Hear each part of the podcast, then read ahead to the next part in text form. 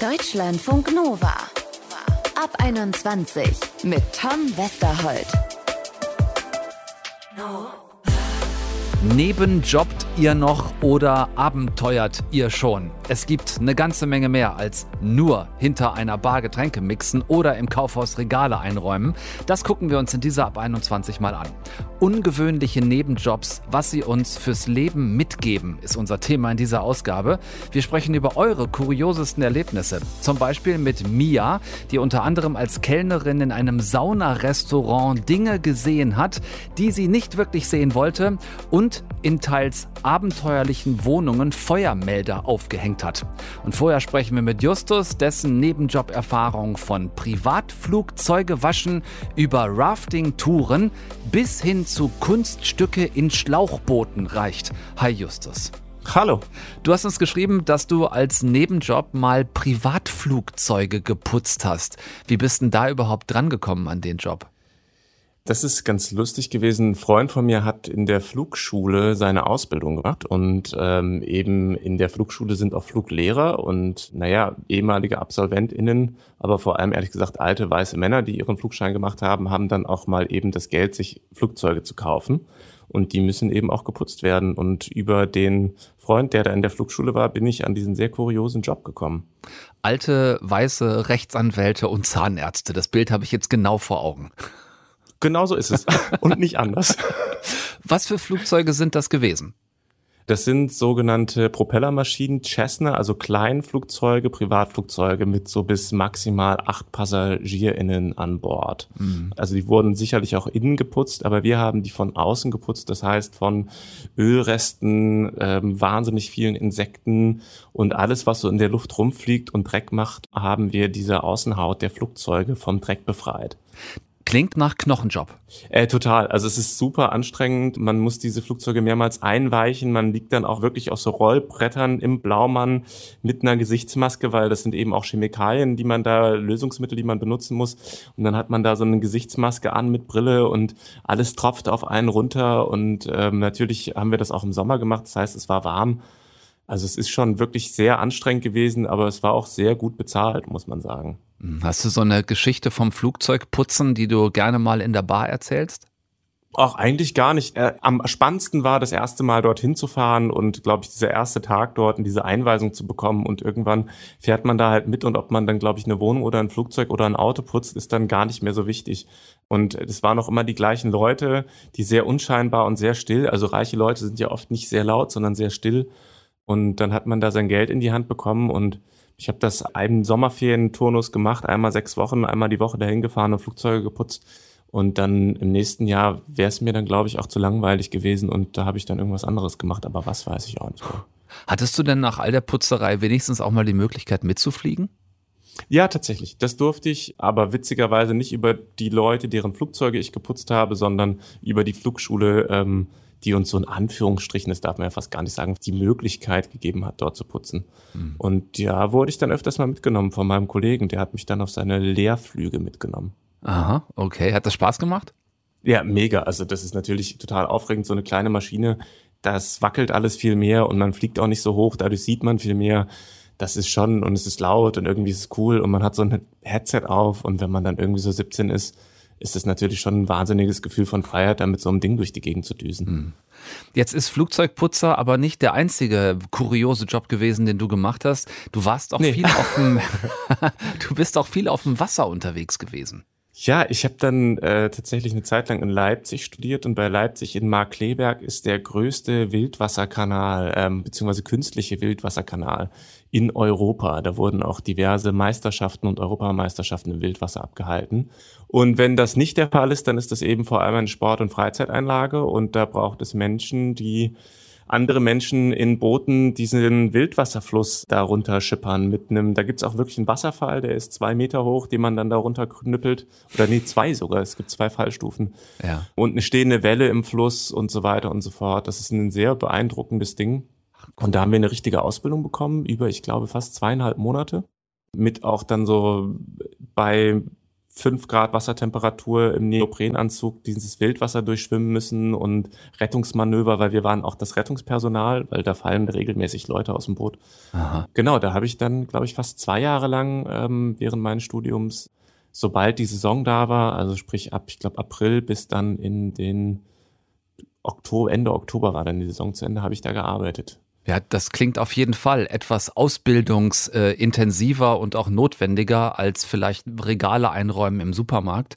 Was hast du da so an Geschichten erlebt? Das klingt ja schon nach ein bisschen mehr Action, ne? wenn du sagst auch, äh, so Boote sind gekentert und du musstest Leute irgendwie aus dem Wasser ziehen. Woran kannst du dich erinnern?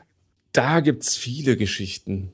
Also ich glaube, am heikelsten war ähm, oder auch beeindruckendsten, wir haben auch die Rettung gestellt für die Jugendeuropameisterschaften und die Leute, die da paddeln, paddeln halt wirklich am Anschlag und da ist eine tschechische Kanutin gekentert und konnte nicht mehr aus eigener Kraft drehen. Und da sind wir dann halt zu dritt auf das Boot rausgesprungen, weil das eben in in einer Walze hängen geblieben ist, um das Boot aus der Walze rauszuziehen und sie dann eben auch aus dem Boot zu befreien. Und dann kam auch schon der Hubschrauber. Also der ging gut, der hat auch alles überlebt und so weiter und so fort. Aber eben bei zu lange unter Wasser gehen immer alle erstmal direkt ins Krankenhaus, weil die Gefahr, dass man im Nachhinein sozusagen noch an Wasser in der Lunge ähm, erstickt, ist doch relativ hoch. Oder zu hoch, um es nicht zu tun, sagen wir es lieber so. Und das war sehr aufregend, diese Rettungsaktion. Da war ich auch direkt mit involviert und dann war ein großes Highlight immer Showraft. Ne? Es gab dann dieses Sommerfest, wo wir in, also es gibt Fünfer Schlauchboote und Zehner Schlauchboote und Siebener Schlauchboote und diese kleinen sind halt sehr, sehr wendig. Und wir sind dann in diese sehr kleinen Boote zu zweit rein und dann kann man da allerlei Faxen mitmachen. Und da haben wir ziemlich abgefahrene Kunststücke in diesem Kanal vollbracht. mein Gott, aber ich wollte gerade schon sagen, das hat dir dann irgendwann auch nicht mehr gereicht, so einfach nur Rafting und zweimal zwei Meter Wasserfälle runter zu kacheln. Ihr habt dann Kunststücke in den Schlauchbooten gemacht. Wie bitte dürfen wir uns das jetzt vorstellen? Also man kann ganz verschiedene Sachen machen. Also ein Schlauchboot kann man drin sitzen und runterfahren. Und dann, wenn man eben das Schlauchboot das Gewicht entsprechend verlagert, kann man wie auf einem Fahrrad, auf einem Rad, kann man dann sozusagen nur das Boot wirklich waagerecht, also mit der Schnauze in die Luft. Und man liegt dann selber mit seiner Schwimmweste am anderen Ende des Bootes, klemmt sich mit den Füßen in so Fußschlaufen rein. Und dann benutzt man das Paddel noch als Gegenhebel und dann gleitet man wie so ein ja, halt wie so ein sinkendes Schiff manövriert man dann dieses Wildwasser runter. Das geht natürlich auch sehr oft schief und dann fliegt alles auseinander und man muss das Boot irgendwie bergen und sich und was weiß ich alles. Oder man kann also du erzählst uns hier also gerade, du erzählst uns hier gerade von einem Wheelie mit einem Schlauchboot, richtig? Genau, sozusagen. ähm, oder was man auch machen kann, ist, also es gibt sogenannte stehende Wellen. Da bewegt sich das Wasser sozusagen entgegengesetzt der Flussrichtung. Und das ist eigentlich nichts anderes als eine Rampe. Das heißt, wenn man da mit genug Zucht drauf zufährt, dann kann man da auch mal kurz mit so einem kleinen Schlauchboot abheben. Und sowas haben wir halt gemacht. Also das ähm, man kann lustige Sachen machen. Ja, klingt ganz danach. Warst du schon immer auf der Suche nach eher ungewöhnlichen Jobs, Nebenjobs oder haben die dich gefunden, die Jobs? Mm, ich glaube, es hat mich gefunden. Mit 13 habe ich einen Job gehabt am Theater, weil da wurde ich auf der Straße als Skateboardfahrer gecastet. Aha. Und plötzlich habe ich Geld damit verdient, auf der Bühne vom Staatstheater Kassel Skateboard zu fahren und Klaus Thaler alkoholfrei zu trinken.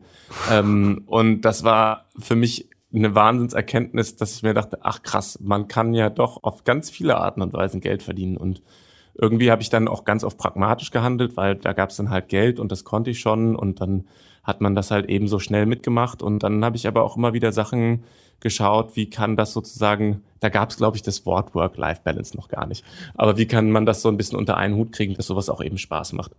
Und Aha. ich habe sehr viel in der Gastronomie gearbeitet, aber dann eben auch solche Sachen gemacht, wie als Raft Guide gearbeitet. Ähm, ich habe viel im Theater gearbeitet, so Kleinstrollen dann mitgemacht und das ist dann ja auch später mein Beruf geworden. Aber also irgendwie habe ich immer coole Jobs gehabt, glaube ich.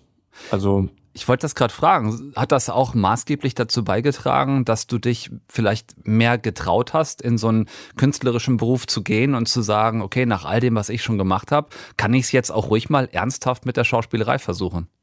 Ja, also tatsächlich, also ich habe Musik zuerst studiert und dann noch Schauspiel. Mhm. Ähm, und es war so, dass ich davor Jura studiert habe und ich habe Jura studiert, habe gemerkt, boah, irgendwie ist mir das jetzt nicht genug und ich will. Die haben einfach die beiden Wasserfälle im Jurastudium gefehlt. Ja, ungefähr so. Und dann war, glaube ich, schon so ein Moment, dass ich mir dachte, ich habe jetzt schon so viel gemacht und warum sollte ich das nicht auch können? Weil ich komme aus einer Familie, wir haben absolut keinen musischen Hintergrund im Sinne, dass es irgendjemand professionell damit sein Leben bestritten hätte.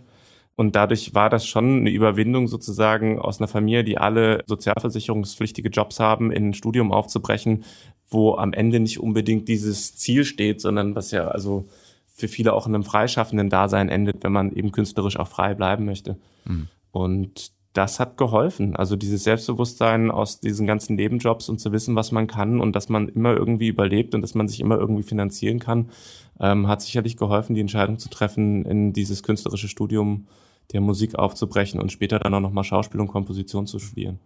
Klingt auf jeden Fall bei dir nach einem klaren Plädoyer für ungewöhnliche Nebenjobs im Sinne von sich ruhig mal trauen, was auszuprobieren, was man so gar nicht auf dem Plan hatte. Absolut. Also auch weil ich glaube, diese Soft Skills in unseren doch sehr engen Ausbildungsplänen ähm, die Studienzeiten, die immer kürzer werden, diese Soft Skills, mit Menschen umzugehen, relativ schnell Situationen zu lesen und zu wissen, wie man sich verhält, da sind Nebenjobs einfach ein wahnsinnig gutes Mittel. Und wenn sie dann noch irgendwie unter humanen Bedingungen stattfinden und nicht ausbeuterisch sind, dann glaube ich, hat das alles seine Richtigkeit. Spannende Geschichten, spannende Nebenjobs. Justus, vielen Dank, dass du die uns erzählt hast hier ähm, bei Deutschlandfunk Nova. Am besten gefällt mir die Vorstellung, mit ähm, Schlauchbooten Wheelies auf einer Wildwasserbahn zu machen und damit Geld zu verdienen. Gleich nach dieser Sendung werde ich genau damit anfangen. Viel Erfolg. Danke dir, vielen Dank.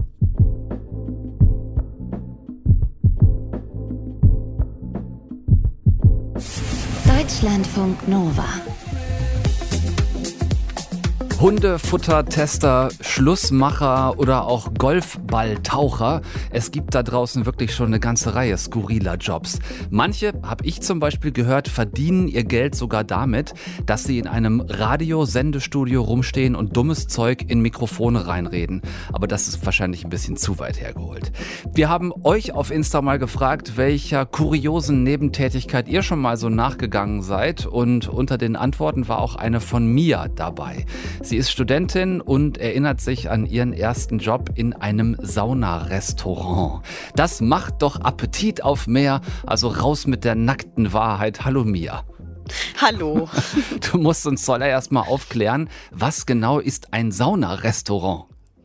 Ja, das äh, Saunarestaurant, da gehen Leute hin, die vorher viel geschwitzt haben und äh, dann Hunger und Durst haben. Und ja, ich habe die dann bedient also, im Saunarestaurant. Ich kenne das zum Beispiel aus dem Spa. Das mag ich total gerne, gehe ich gerne hin. Da hast du dann so viele Saunen, du kannst da schwimmen gehen, äh, irgendwo liegen und lesen.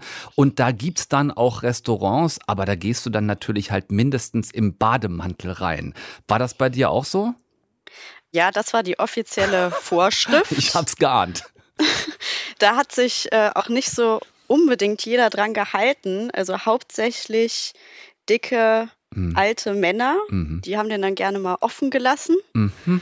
Das war interessant. Wie bist du dann in so einer Situation damit umgegangen? Also du kommst da an den Tisch und siehst Dinge, die du eigentlich gar nicht sehen wolltest.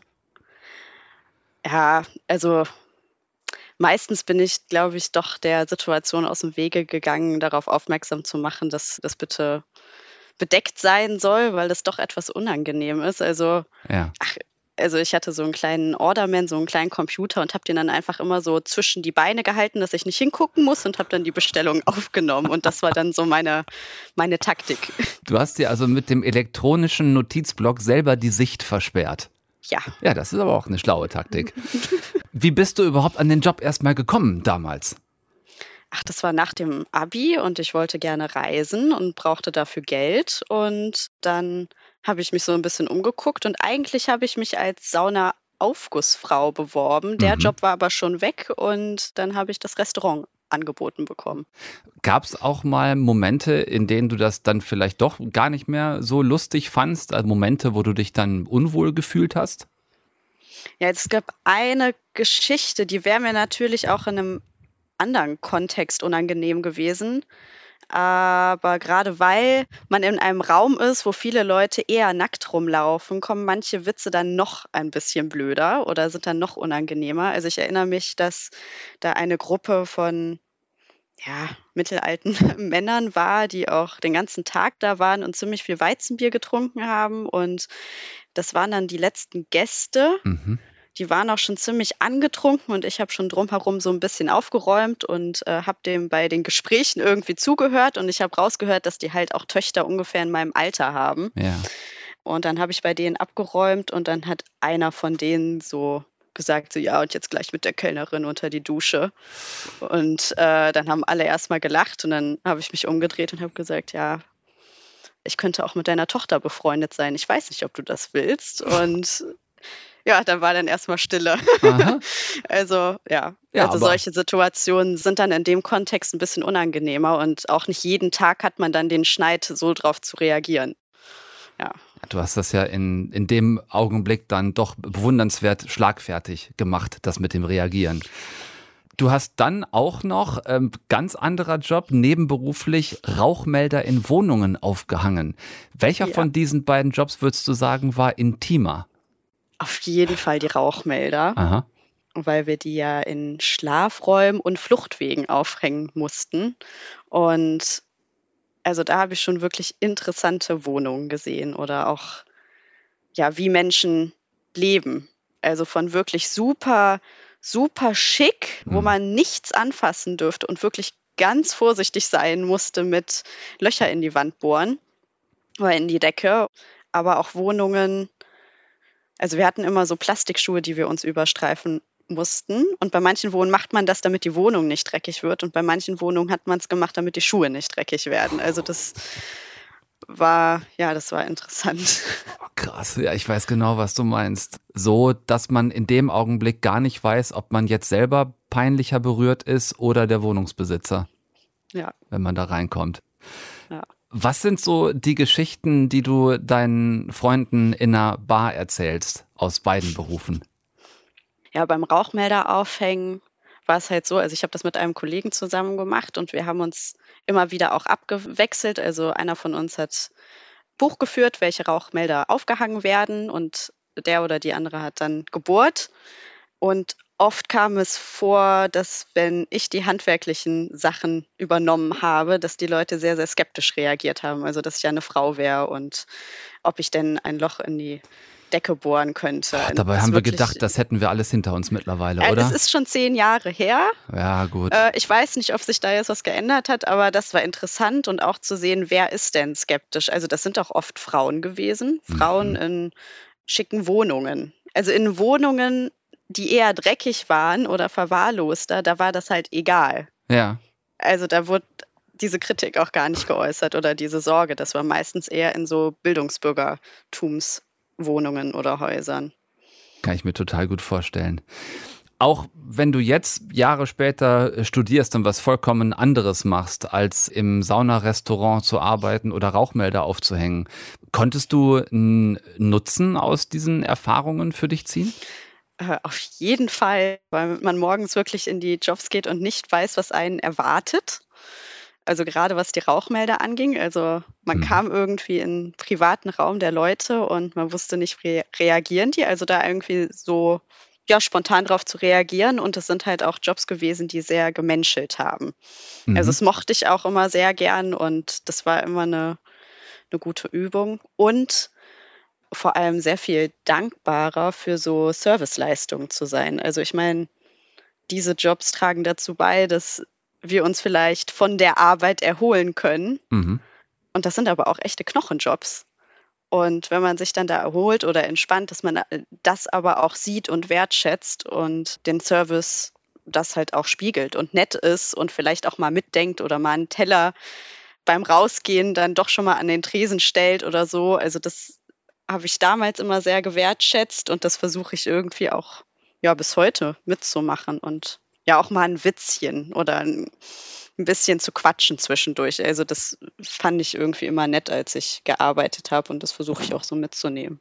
Ja. Ich habe bei dem, was du so erzählt hast, nochmal gedacht, so an Stichwort Flexibilität, ne? Also sich vielleicht ja. auch im eigentlichen Job, den du heute machst, so besser auf Unvorhersehbares einstellen zu können. Ja, und auch mit unterschiedlichen Menschen zusammenzuarbeiten, weil jetzt vielleicht so im im Joballtag äh, nach dem Studium, da ist man vielleicht auch viel eher in seiner Bubble von Menschen, die halt irgendwie Bildung erfahren haben oder so, hängt vielleicht ein bisschen auch vom Job ab. Ja, also ich fand die Jobs schön, weil die viele Schichten auch zusammengebracht haben. Ich danke dir für die Begegnung mit uns hier bei Deutschlandfunk Nova. Mia war das, die schon mal einen Nebenjob in einem Saunarestaurant gemacht hat. Ich danke dir und alles Gute. Ja, danke dir auch. Mach's gut. Keine Angst vor ungewöhnlichen Nebenjobs. Traut euch einfach, wenn es euch reizt, mal was ganz anderes zu machen. Oft lernen wir genau dort, wo wir es am wenigsten erwarten, die Dinge, die uns später immer wieder mal helfen. Ich bin Tom Westerholt und raus. Wir hören uns. Deutschlandfunk Nova ab 21. Immer Montag bis Freitag auf deutschlandfunknova.de und überall, wo es Podcasts gibt. Deutschlandfunk Nova ab 21.